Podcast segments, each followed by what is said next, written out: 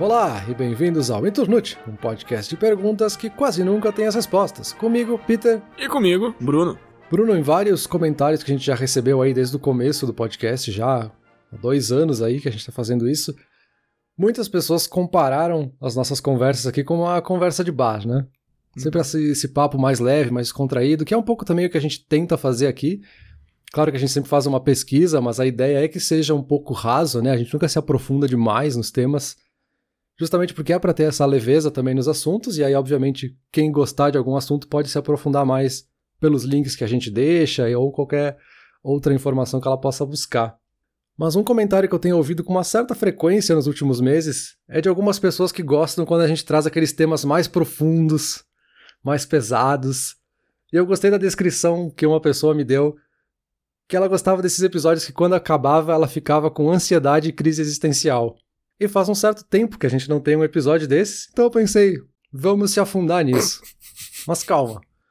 Também né, a gente não vai entrar muito a fundo, porque é um tema que pode ter características aí filosóficas e linguísticas muito profundas, mas a gente vai tentar ficar num nível que a gente possa compreender sem ter um PhD em filosofia.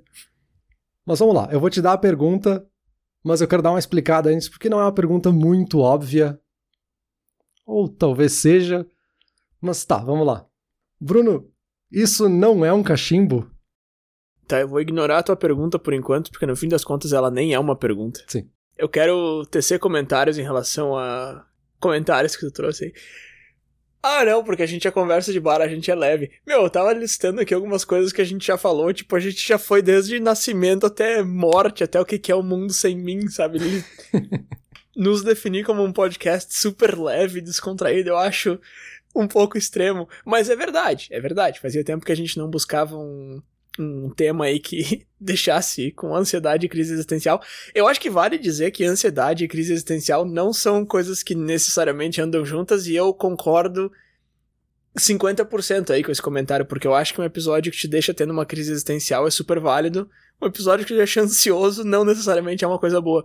Eu espero que a gente vá mais pro lado da crise existencial e eu acredito que sim, porque como eu falei ali, talvez isso não seja uma pergunta, talvez isso não seja um comentário, talvez esse que eu vejo na minha frente não seja uma pessoa, mas isso é um cachimbo ou não?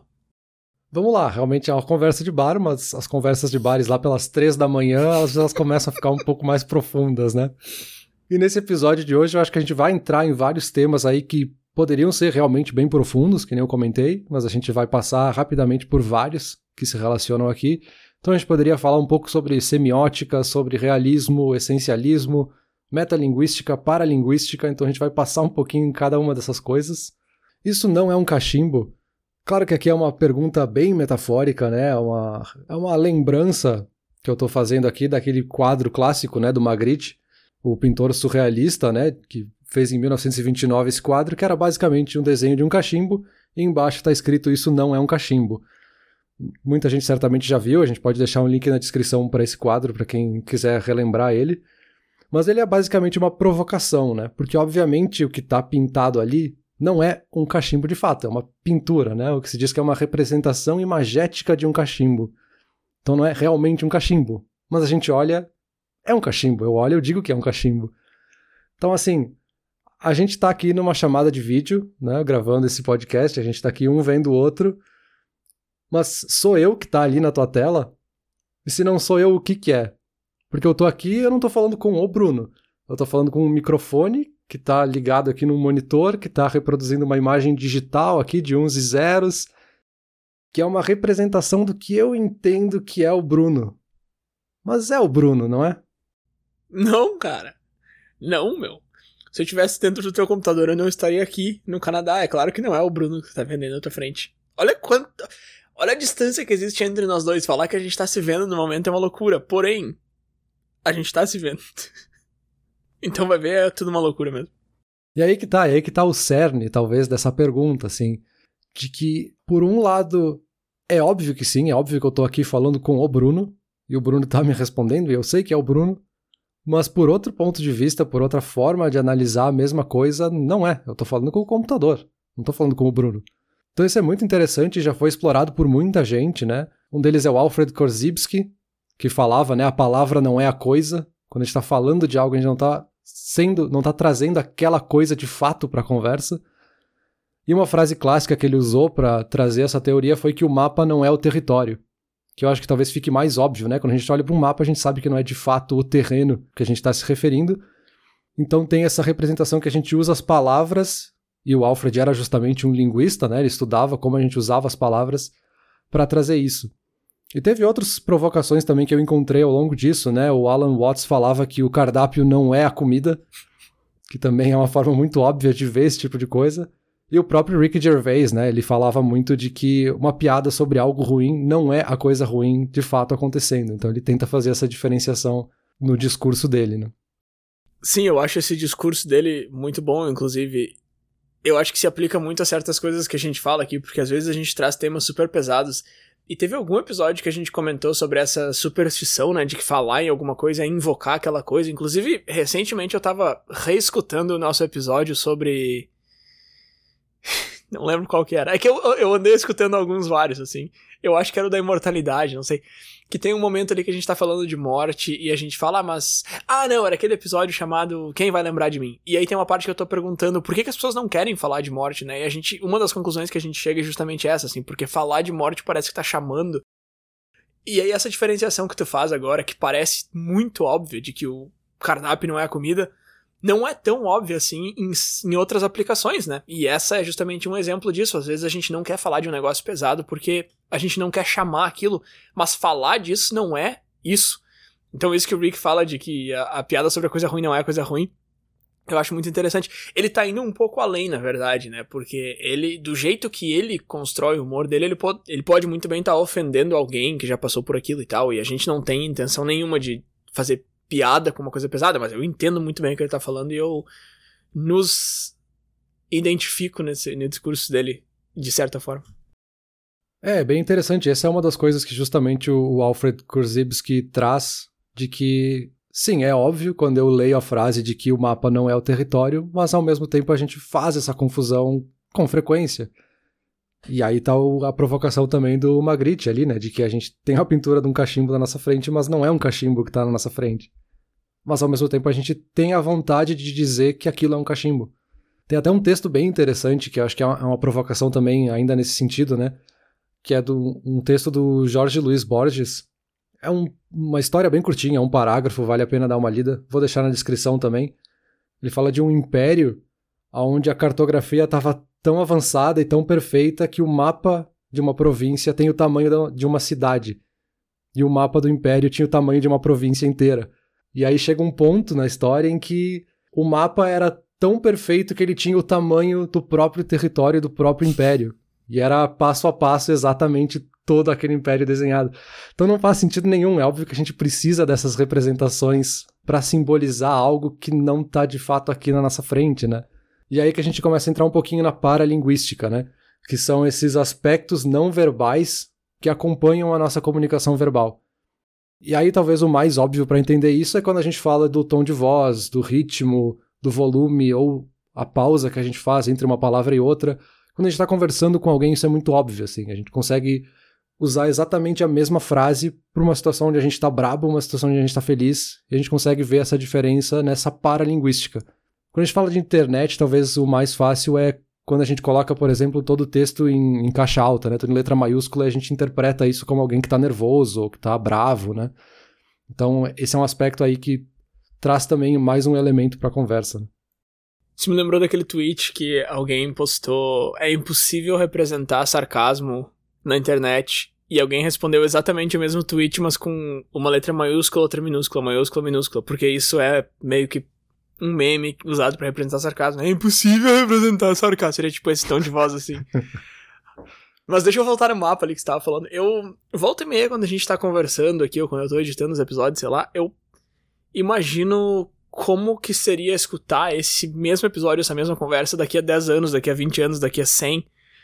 E isso do mapa ter o mesmo tamanho que o terreno agora me despertou muito essa curiosidade, porque a gente tá entrando aí na era dos metaversos, né? Ou até agora a gente não sabe se é um metaverso ou se cada, cada empresa tem o seu, sei lá como é que funciona isso aí, o que, que significa exatamente essa palavra, nem eles sabem ainda, eu acho. Mas começa a se tornar possível e interessante ter mapas do mesmo tamanho que o local. É que. Tá, é que aí que tá, né? É tamanho, mas é virtual. Tipo, tu tá falando de um HDzinho ali, que é um negócio minúsculo, só que tu entra naquela realidade e lá ela tem o mesmo tamanho que, que o real. Sei lá, eu acho que é uma conversa que a gente ainda não tá pronto para ter, porque eu tô falando de uma tecnologia que tá muito nos primórdios ainda. Mas tá chegando, e tá chegando no mainstream, né, cara? Porque quem tá fazendo vídeo aí anunciando essas ilhas no metaverso é o Zuckerberg, hein? É, acho que a gente tá chegando, a gente não tá chegando em todos os pontos do que você tá trazendo aí, mas alguns pontos é o que a gente tá chegando em alguns minutos da nossa conversa. Opa, tá, vamos lá então. Mas ainda a gente falando então da questão do mapa aí, ainda falando do Albert Korzybski, é, ele falava muito ali na teoria dele de que o conhecimento humano, o conhecimento que a gente tem sobre o mundo, ele está limitado pelo nosso sistema nervoso, né, pelo nosso cérebro, e pela linguagem que a gente criou. Então a gente tem limitações por conta da própria linguagem que a gente usa. E por causa disso a gente não tem acesso à realidade de fato. A gente não consegue saber de fato o que é o mundo real, porque a gente sempre interpreta ele filtrado pelo nosso sistema nervoso, pela nossa linguística e pela nossa experiência. E é daí que vem justamente essa teoria dele, né, da relação mapa-território, como é conhecida. E aí o que ele fala nessa teoria é justamente isso que a gente estava falando, assim, que a, a, abstração de algo, né, ou a reação que a gente tem a alguma coisa, não é a coisa, de fato, né? E justamente muita gente confunde mapas com territórios, né? A gente confunde a realidade de fato com o nosso modelo de realidade que a gente constrói na nossa cabeça. Né? Tá, sim, é tipo um filme de comédia não é engraçado, não existe nenhum filme no mundo que seja engraçado, ou dramático, ou aterrorizante, qualquer coisa que seja, porque são as emoções que a gente coloca em cima da percepção que a gente tem em relação àquele filme. Isso é muito interessante, e quando a gente começa a puxar para esse exemplo aí que eu puxei, por exemplo, a gente consegue ver mais facilmente, eu acho, a o porquê que é tão fácil fazer essa confusão entre mapa e terreno, né? É claro, mapa e terreno são duas palavras muito interessantes para ilustrar e pra usar como base da teoria, só que quando a gente fala confundir mapa com terreno parece um negócio absurdo.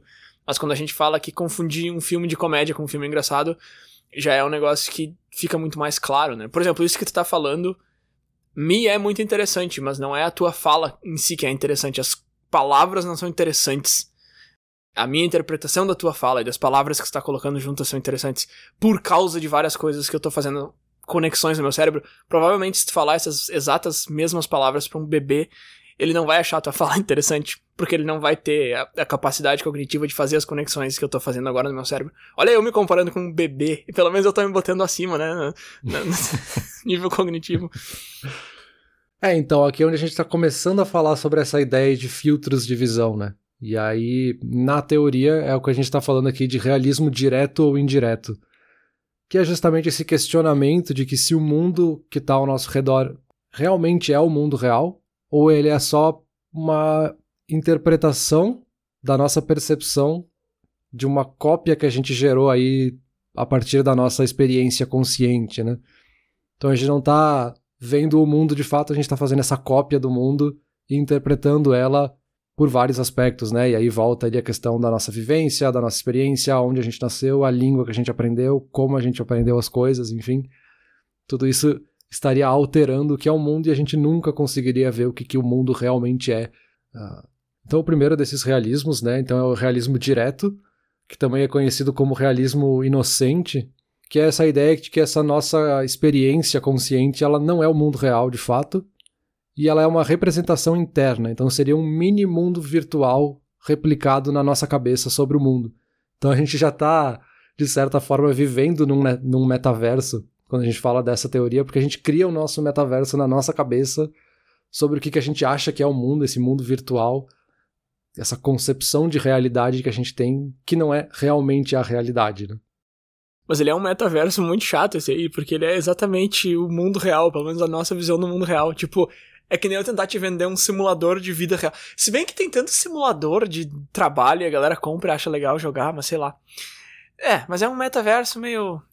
meio sem graça. Qual é o próximo realismo aí? Vamos ver se ele é mais intrigante. E aí a gente tem justamente o realismo indireto, que também é conhecido como representacionalismo, que talvez vá um pouquinho mais fundo até nessa mesma ideia, né, de realismo, onde a gente não percebe o mundo externo como ele realmente é, mas só as nossas ideias e interpretações desse mundo. Então a gente não está construindo um mundo para nós, mas a gente só enxerga o que existem de ideias e interpretações sobre esse mundo. Uh, o que um realista representacionalista diria é, é que a gente nunca teria o conhecimento em primeira mão. Essa ideia de conhecimento em primeira mão, que a gente tem o conhecimento da fonte de fato, não existe, uhum. porque ele não seria um conceito coerente, né? Porque sempre vai ser através de um meio, né? A gente sempre vai interpretar de alguma forma. Para quem é da área da comunicação, acho que vale citar a teoria do Marshall McLuhan, né? Da ideia do meio é a mensagem, que brinca um pouco justamente com isso, né? Ele falava que mais importante do que a mensagem em si, que a gente está passando aí, seja na TV, num meio de comunicação que seja, é mais importante o meio aonde a gente está passando ela. Que o meio vai distorcer, ele vai filtrar, ele vai alterar como a pessoa vai perceber e aí a mensagem é outra. Então o meio é mais importante do que a mensagem ensina, que seria um, um exemplo justamente dessa ideia. Né? Mas aí então até agora a gente já passou por vários conceitos, talvez a gente não passou ainda pelos mais abstratos, mas a gente já passou por vários aqui sobre realismo, sobre linguística, interpretação, enfim. Deixa eu te fazer uma pergunta que ela, ela é óbvia mesmo, tá? Não é pega ratão, não. Ai, ai, ai. Tu sabe o que é uma montanha? Sei. Beleza. A questão é que ok, todo mundo sabe o que é uma montanha, e eu te digo isso, tu sabe o que é, quem tá ouvindo consegue imaginar exatamente o que é uma montanha, mas não existe uma definição sobre o que é uma montanha. Não existe nenhum dicionário ali dizendo que a partir de X metros cúbicos isso se configura como uma montanha e menos que isso não é. Então isso é muito interessante, assim, como mais um aspecto aí de linguística, de novo, né, de como a nossa linguagem muda o nosso cérebro de que todo mundo sabe o que é uma montanha, mas quando a gente começa a chegar num meio termo ali, a gente já começa a se confundir, mas a gente não tem uma definição que seja consensual sobre o que é, o que não é uma montanha. E aí disso a gente pode começar a entrar numa espiral que fica cada vez mais existencialista, para dizer assim, de que como é que eu sei que uma cadeira existe, por exemplo? Tu sabe se cadeiras existem, Bruno? Sim, meu. Tá, tá. Não, não, não. Peraí, peraí, peraí. Eu sei o que tu quer dizer, eu sei onde é que tu quer chegar com isso, eu entendo todo o negócio da montanha e tal. E eu acho que é uma viagem que vale a pena entrar. Mas você me dizer, ah, a cadeira. Sim, meu, tá ali a cadeira, tu vai lá, encosta nela, sabe? Aí. Aí tá, ok. Ou a gente pode ir lá pro extremo que a gente conversou naquele episódio sobre a gente viver numa simulação de fato, porque a gente falou em vários tipos de simulação. Um deles é enxergar o mundo, filtros e tal, e outra é simulação mesmo. Mas se não for nesse extremo, não, tu não vem aqui me dizer que cadeira não existe, que na verdade o que, que é? O que a gente tá vendo é um banco com assento. Não, cara. Calma, Bruno. Ei, que isso? Tu falou que era pra ficar ansioso e ter crise. Vamos lá, a gente já tá com 20 minutos de conversa. Já tá ficando, né?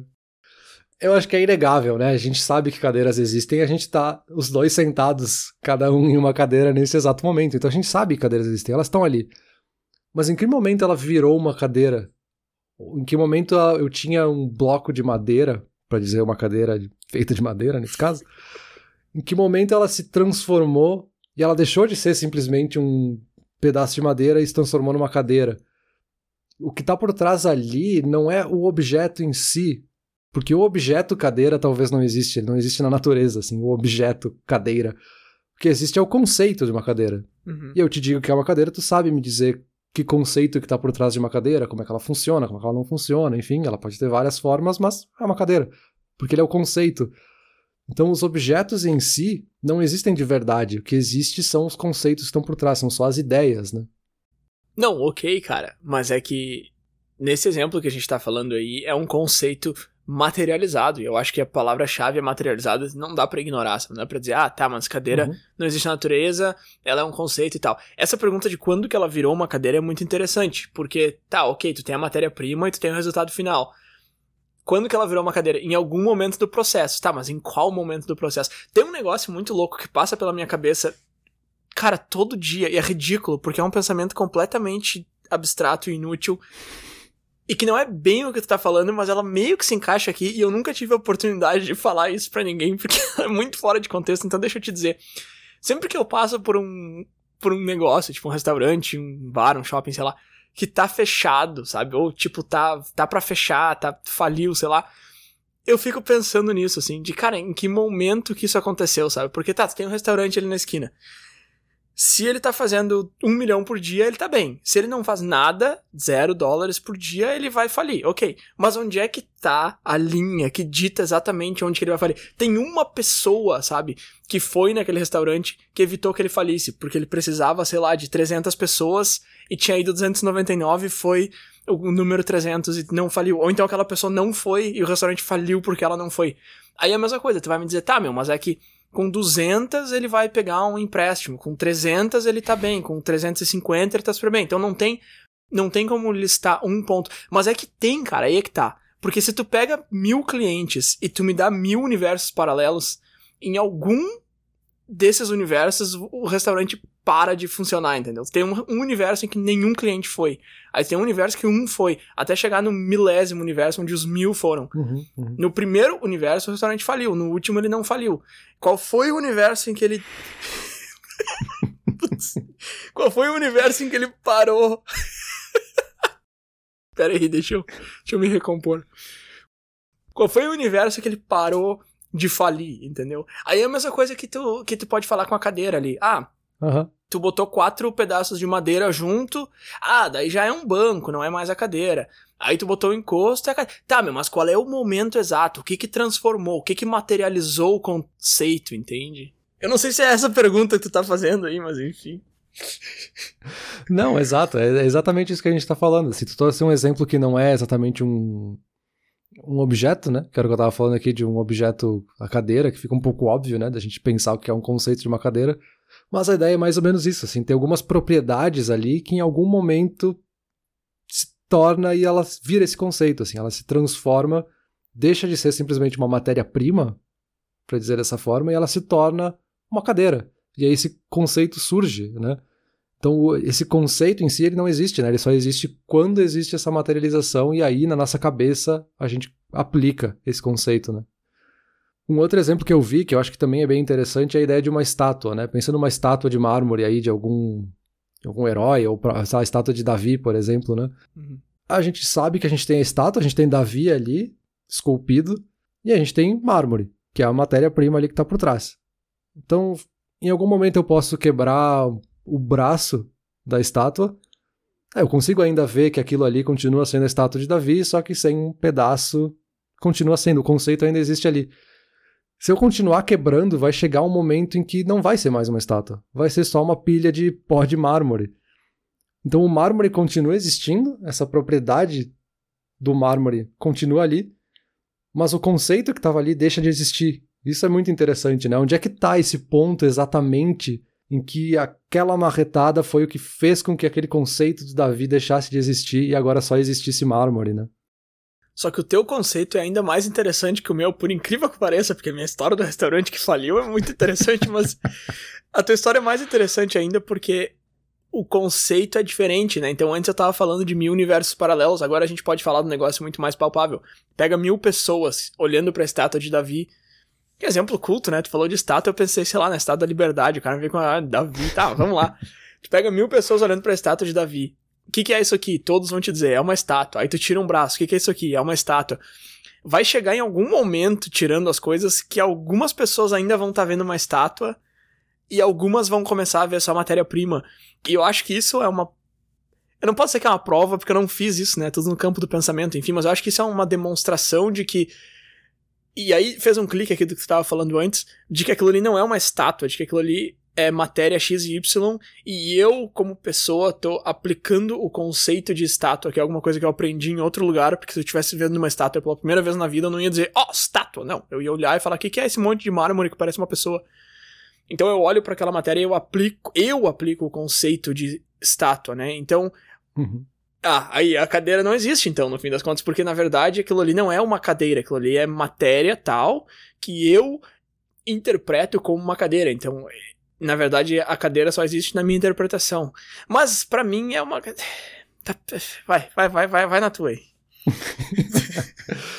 Não, mas isso é muito interessante, porque colocando ainda essa tua camada aí de mil pessoas vendo essa estátua sendo quebrada, para cada uma dessas pessoas, esse momento exato, supondo que a gente pudesse mapear o momento exato em que a, a ideia de Davi deixa de existir naquela pedra de mármore, vai ser diferente para todas essas pessoas.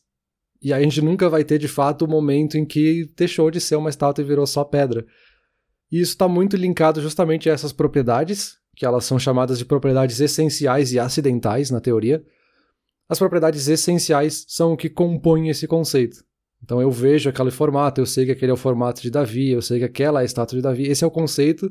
E aí eu sei que continua sendo Davi, mesmo que eu quebre um braço daquela estátua, mesmo que eu arranque uma parte dela, eu consigo olhar e ver que aquela característica, aquela propriedade essencial continua. E ainda a gente tem essas outras propriedades acidentais, que poderia ser, por exemplo, o mármore, nesse caso, né? O mármore continua sendo ali, ele é um acidente nesse conceito, né? E a gente pode interpretar esse acidente porque a estátua poderia ser de madeira e eu ia olhar e ia ver Davi naquela mesma estátua, mesmo que feita de madeira. Assim. Então essa propriedade, ela a gente pode tirar ela sem mudar o conceito, né? Ela continua ali. E aí que a gente começa a entrar na ideia justamente do existencialismo, né? Que fala que essa ideia de propriedades existenciais não existem, né? As propriedades essenciais, elas não existem de fato, porque elas são, como a gente comentou, elas são essas ideias que elas só existem na imaginação, elas não existem no mundo, né? E aí, para trazer uma frase um pouquinho antiga, né, o próprio Heráclito, lá nos anos 500 a.C., já trazia um pouco dessa ideia do existencialismo na, na frase dele, né, de que a gente nunca pisa ou a gente nunca entra no mesmo rio duas vezes. Que a gente sabe do conceito do rio, mas a, a água já passou, não é a mesma água, a pessoa que está ali não é a mesma, o Bruno de um segundo atrás não é o mesmo Bruno de agora, porque as ideias e os conceitos dele mudaram. Então aí a gente começa a ficar um pouquinho mais profundo no existencialismo. Sim, aquela velha história de ler um livro pela segunda vez 20 anos depois e o livro ter mudado completamente. Não, não foi o livro que mudou. Mas é interessante, né, cara? Porque nem tudo se encaixa nisso. Porque pensa assim, apaga aí a humanidade toda, humanidade, todo, todos os humanos, todos os animais, apaga toda a vida na Terra e chega uma civilização nova e extraterrena que não tem nada a ver com a gente, forma física, pensamentos, nada. Eles não vão enxergar nada como a gente enxergava. Então, assim, por exemplo, se eles verem uma cadeira, eles não vão dizer, ah, olha ali uma cadeira. Provavelmente eles vão dizer, bom, bom, bom, sei lá, eles vão ter um outro idioma e, enfim, de repente eles nem sabem o que é aquilo de repente não faz sentido por causa da forma física deles. Mas existem algumas coisas que não, sabe? Tipo, se eu pular, eu vou ser carregado para baixo a 9 metros por segundo. Qual é a velocidade da gravidade? Sei lá, 10 metros por segundo, uma coisa assim. 9.8. 9.8, tá aí. Então, assim, tem algumas coisas que não tem como tu querer dizer, ah, isso é uma interpretação, isso está na minha imaginação. Não. Gravidade é uma delas. Mas, a maioria das coisas, eu acho que se encaixa nisso que você tá falando. E eu acho que isso que é tão interessante, assim, porque não dá para dizer que é tudo. Então, mesmo que tu caia de cabeça nessa teoria, não dá para dizer, nossa, nada que tá em volta de mim existe, é tudo a minha interpretação, é tudo meu conceito. Não, cara, não é. Mas a maioria das coisas é. O que já é interessante o suficiente. Na verdade, é mais interessante ainda não ser tudo, eu acho. É, e aí acho que a gente começa de fato a se aprofundar um pouco no assunto. E aí talvez aqui alguns minutos a gente pare um pouco de conversar, porque começa a ficar muito profundo. Porque assim, a gente falou que as coisas que a gente vê não são necessariamente as coisas. Então a gente falou lá do quadro do cachimbo, que não é o cachimbo de fato. E agora a gente começou a falar que os objetos não são necessariamente os objetos, né? A, a forma física do objeto não é o objeto, mas sim a ideia que está por trás do objeto é que é essa característica essencial dele. E aí a gente pode trazer isso justamente para outro tipo de conceito que é mais profundo e que talvez poderia ser uma pergunta do Internute, que é o famoso quem sou eu, que entra também um pouco nisso, porque a gente começou agora a falar um pouquinho de personalidade, assim, quem sou eu de fato? Quem, quem é o eu real? É o eu de quando eu posto foto no Instagram feliz ou eu de como eu tô na balada, eu como me importo no trabalho? Será que sou eu de cinco anos atrás ou sou eu do futuro?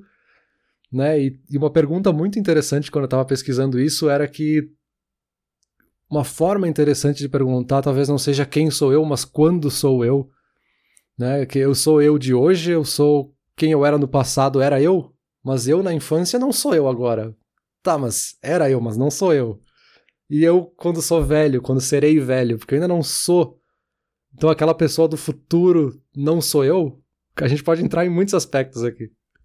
E aí até para trazer esse lado mais físico mesmo, né, para não falar só desses aspectos mais metafísicos, mas assim, eu sou o meu corpo, eu sou o meu cérebro, eu sou ou só os meus pensamentos, ou só as minhas ações, Ou eu poderia dizer que só uma mistura disso. Então, pode ser um pouquinho de cada coisa, é o que me compõe, aí que cria quem eu sou.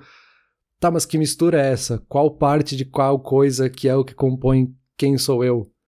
Eu posso te dar uma resposta preguiçosa aqui e te dizer que a gente pesquisou por uma semana e conversou por uma hora para fazer aquele episódio sobre consciência e não conseguiu chegar na conclusão que responderia essa tua pergunta. Mas eu vou te dar uma resposta um pouco menos preguiçosa, que é a seguinte: a pessoa que pesquisou e conversou sobre aquilo não sou mais eu. Porque quando sou eu, né? É uma pergunta esquisita, mas que faz bastante sentido. Mas eu acho que eu não vou te dar resposta nenhuma, na verdade. E eu vou te dizer por que eu não vou te dar resposta nenhuma. Porque essa tua pergunta é impossível. E ela é muito interessante como pergunta, mas não como resposta. Porque é uma pergunta que tu posa aqui que é muito interessante de se perguntar isso, de pensar nisso. Mas não é tão interessante assim de ouvir alguém tentando responder, porque é óbvio que não tem resposta. E a tua interpretação é a tua interpretação. E sei lá, talvez tu esteja interessado na minha, mas eu acho que não, eu acho que tá muito mais interessado na tua interpretação. Se tu encontrou alguém um pouco mais influente ou mais bem pesquisado do que eu e quiser trazer aí alguns comentários, fica à vontade, mas eu vou parar na pergunta mesmo.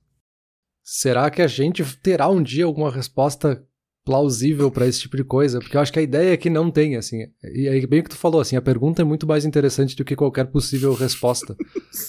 e isso é algo, né? O quem sou eu é algo que a gente se pergunta desde sempre, né? Parte da existência humana a gente tentar entender por que, que a gente existe e quem que a gente é. Até porque, mesmo que a gente conseguisse, supondo que a gente pudesse fazer esse mapeamento de todas as coisas que compõem quem eu sou, a partir do momento em que está pronto, no milésimo seguinte já não é mais. Já não sou mais eu. Uhum. Então, o quando sou eu já começa a entrar com mais força, tipo, tá, começa do zero, porque a partir do momento que tu começou a responder já não vale mais. E eu acho que é aí que tá a graça desse tipo de pergunta que a gente traz às vezes que causam essas crises existenciais, assim. Porque não é a crise pela crise, mas é o fato de a gente sair do episódio pensando e ficar com aquilo na cabeça, martelando e tentando entender e processar, acho que isso é muito interessante, né? É aquela velha história de tentar observar alguma coisa e acabar mudando a coisa enquanto tu tenta observar aquela coisa e aí ela já virou uma nova coisa, que é o grande dilema da física quântica. Por isso que físico quântico tem que chutar tudo, né? Eles vão só na teoria. Então com a gente aqui é meio que a mesma coisa, assim. A gente tem que. A gente tem. Mas é, o cara tá rindo ali, mas até hoje não sabe se o gato de Schneider lá. Schrödinger. Eu sei que não é Schneider, mas é que eu não sei falar o nome dele. Eu vou deixar esse trecho. Eu não vou cortar isso aqui, não. Não corto. Mas me fala o nome do gato, então. O gato de Schrödinger. Não, o nome do gato. Mingau. Sei lá. Tá. Aloysio. Tá, peraí, peraí. Até hoje tu não sabe se ele tá vivo ou morto dentro da caixa de sapato. Só que aí tu abriu a caixa de sapato, aí já não é mais o gato do cara esse. tá, eu não sei como é que eu vou voltar pro assunto, mas vamos manter essa lógica abstrata aí na nossa cabeça, porque ela, ela faz bastante sentido aqui pro que eu quero trazer, que é a ideia do paradoxo do navio de Teseu. E tem muitas versões diferentes, procurando na internet tu vai encontrar várias histórias diferentes do que seria esse mito do Teseu. Mas uma que eu achei bem interessante que serve aqui pra gente é que Teseu, né, é esse herói que venceu o Minotauro e depois fundou Atenas, né? Em homenagem a ele, a população manteve o navio dele quando ele voltou de viagem por mil anos e reencenou todo ano a história de quando ele foi lá e fundou Atenas e fez toda aquela epopeia dele, né? Essa versão heróica da história dele. E sempre que alguma peça ficava estragada, ou acontecia alguma coisa, ou começava a ficar velha, alguém ia lá e trocava aquela peça para manter justamente o navio intacto, né? Então sempre substituía aquela peça, aquela parte do, do navio.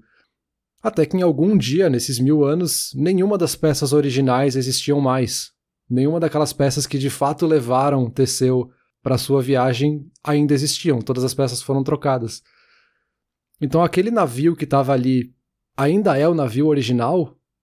Se a gente mudou tudo, ele como é que ele pode ser o mesmo navio?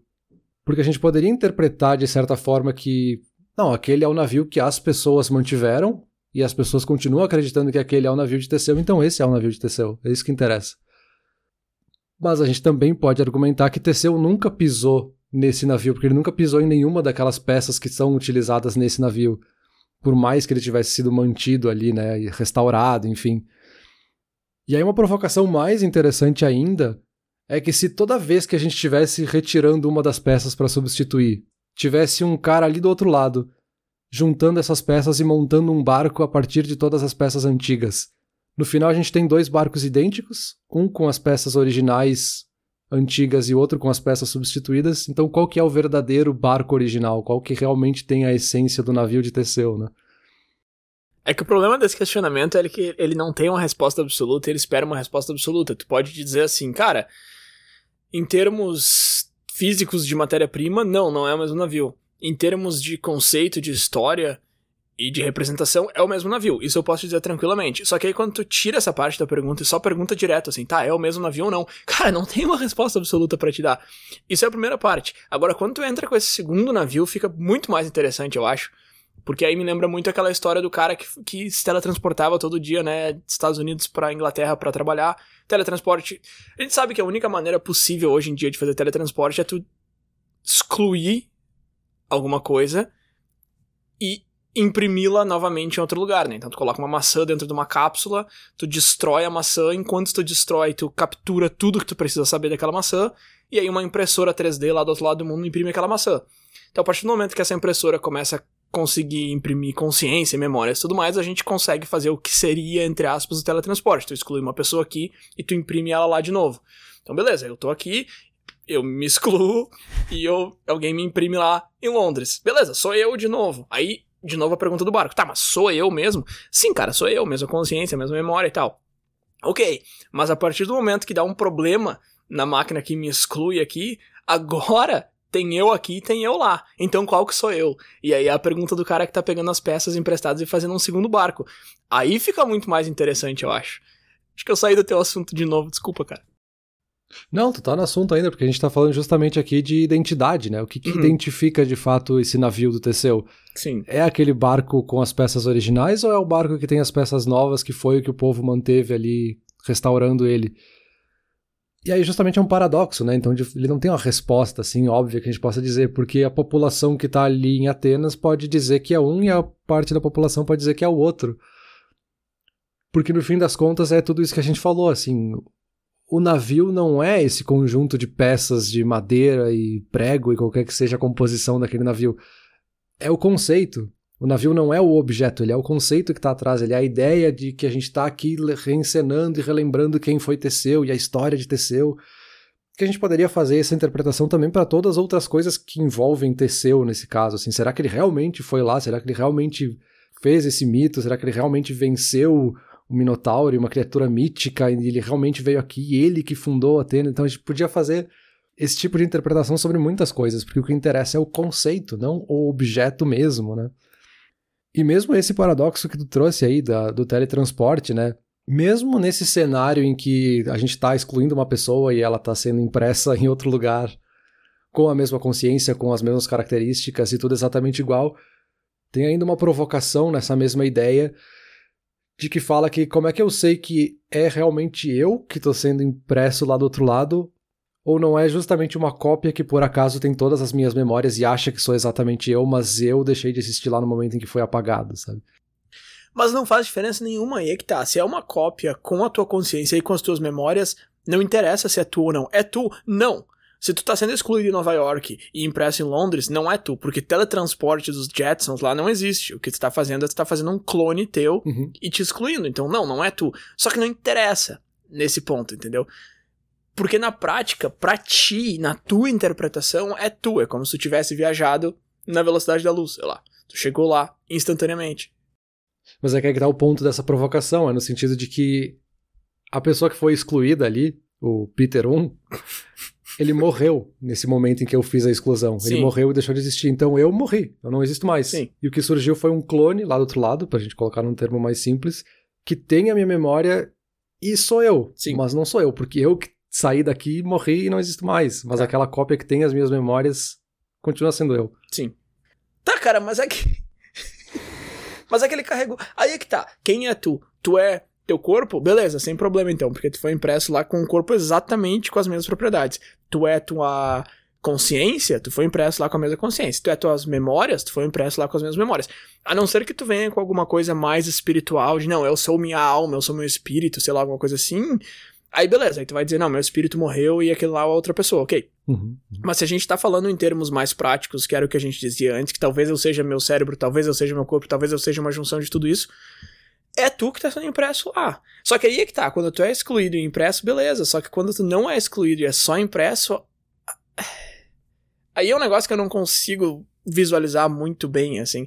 Porque essa ideia de ser excluído e, impresso de novo é basicamente um teletransporte. E teletransporte é um negócio com, com o qual a gente vem brincando desde sempre, assim. Tu pega qualquer jogo de videogame dos anos 90 e tu tem um tu, tu, tu, e aparece em outro lugar lá, enfim. Agora essa ideia de se clonar já é um negócio mais pesado. Mas eu acho que é aí que tá o mais interessante dessa discussão toda, assim, que a gente tá falando de identidade, assim, quem realmente sou eu? Sou eu que tá aqui ou que foi teletransportado para outro lugar. E não, não tem resposta, sabe? A gente poderia ficar aqui horas e a gente vai ficar aqui batendo a cabeça e não vai chegar a conclusão nenhuma no fim das contas. Isso que é interessante, sabe? Sim. Porque mesmo que a gente tivesse fazendo esse teletransporte exatamente no mesmo lugar, né? Um aqui do lado do outro, e aí a gente acaba com um clone, então qual que é qual? É muito interessante esse pensamento todo de que os dois são eu, mas um sou eu e o outro não sou eu, é um clone meu qual dos dois é o clone também? Então a gente poderia ficar aqui muito tempo discutindo essa identidade, o que, que realmente é, o que, que não é, né? Eu tenho uma pergunta mais difícil para ti, então, porque tu fala, ah, se eu me clono, qual que é o clone? É o que, o que, qual que veio depois, é o que tu clonou, mas, mas, e se tu se excluir, mas teletransportar dois, dá um glitch lá, e aí, aí sim, qual que é o original e qual que é o clone? Aí tu pode me dizer, ah, os dois são clone. Tá, meu, resposta preguiçosa, pô, a gente já falou que se teletransportar não é a mesma coisa que se clonar.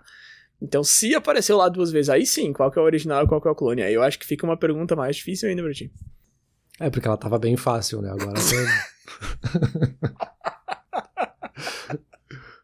tu falou que era crise existencial, cara. Não... Crise existencial. Eu acho que eu vou só trazer, então, aqui dois conceitos que fogem já um pouquinho da identidade, só pra gente passar por eles, porque eu acho que eles são interessantes para incluir no assunto. Vamos. E aí depois a gente já vai pra conclusão. Beleza. Pra gente tentar se acalmar um pouco e conseguir dormir depois, né? Vamos se acalmar. Um dos conceitos que é bem interessante, que ficou um pouquinho mais popular recentemente, né, por causa dos NFTs, eu vi mais pessoas discutindo um pouco sobre essa palavra, que é a ideia de fungível, né? Uhum. Uma coisa ser fungível ou não fungível Sim. no caso de um NFT. A gente fala que algo é fungível quando a gente pode ter objetos iguais com o mesmo valor. Então, sei lá, uma nota de 20 reais vale 20 reais, assim como qualquer outra nota de 20 reais vale 20 reais. Eu não poderia dizer o mesmo aqui para gêmeos, só porque são duas pessoas iguais, elas não, não são a mesma pessoa, né? Não é porque elas têm as mesmas características são iguais, então elas não seriam fungíveis. Então esse é um conceito também bem interessante para engrossar aí a discussão. E a gente ainda tem um outro lado, que é a ideia do essencialismo, e talvez até um pouquinho de personificação que é essa ideia da gente imprimir valores humanos para as coisas, né? Uhum. Então é uma coisa que tu falou bem lá no comecinho, assim, de que a gente achar que falar sobre aquela coisa vai invocar uhum. a morte, né? No, no, exemplo que tu trouxe. Ou aquela coisa também da lei de Murphy, né? Que eu saio todos os dias com guarda-chuva, mas no dia que eu saí sem guarda-chuva foi o dia que choveu. Então a gente está imprimindo um valor humano, a gente está dando características humanas, né? Uma ideia, um conceito, para uma coisa que não tem, ela simplesmente acontece, né? Então aqui seriam mais aspectos para a gente aprofundar ainda mais e ficar cada vez mais loucura, mais loucura, mas a gente já está em uma hora de conversa aqui e eu acho que a gente pode ir para conclusão, né, Bruno? Não, com certeza, com certeza. Essa ideia aí do, dos NFTs, ou NFTs é muito interessante também, porque isso é uma coisa que já existe desde sempre, né? Desde o cara que pintou a primeira obra de arte de, de argila lá na parede de uma caverna, o cara já fez um negócio que não era fungível e, e agora, ah, é um conceito novo. Não, cara, não é um conceito novo, é um conceito reciclado que tem desde a idade da pedra. Uh, e essa personificação é muito interessante também. Como tu falou, acho que a gente tá começando a ficar sem tempo para entrar muito nesses assuntos aí. Essa aí do guarda-chuva, isso aí, isso aí sozinho já rende um episódio inteiro. Então vamos deixar pra próxima. vamos concluir isso aqui. Vamos lá, Bruno. Concluindo o episódio aí, isso não é um cachimbo, eu brinquei ali que talvez fosse uma pergunta que não é muito óbvia, mas ao mesmo tempo ela é uma pergunta óbvia. Então, não, né? Quando a gente olha para o quadro do Magritte, não é um cachimbo. Mas é, porque a ideia do cachimbo tá ali, por mais que não seja um cachimbo.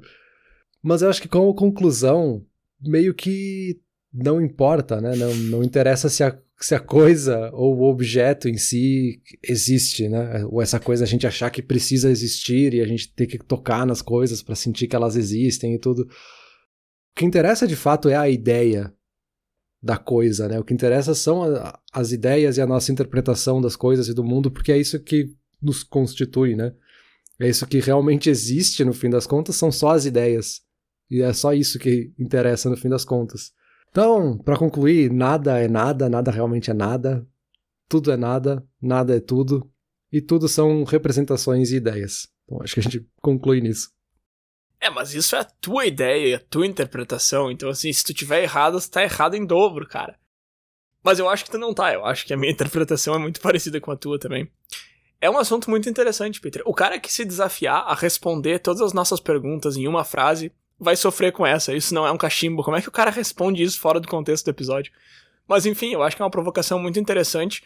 Tem um, um grafite no prédio do lado de onde eu trabalho que tá escrito. Isso não é um grafite, eu acho que é isso que tá escrito. Eu vou, eu vou te mandar uma foto de lá amanhã. E volta e meia eu passo lá e penso, ah, olha ali, ó, o negócio do Magritte lá. Então essa pergunta, volta e meia, volta na minha cabeça. E hoje tu veio com ela, eu não tava esperando, e foi uma discussão muito interessante. Mas é isso aí, eu acho que eu confundi. Eu me confundi mais do que eu me expliquei, então eu não vou tentar adicionar mais nada nessa conclusão, porque eu tô ficando cada vez mais tonto. Valeu. Beleza, acho que no fim das contas isso aqui nem é um podcast, eu nem tô falando com o Bruno, nem sou eu que tô aqui, então vamos embora. Valeu.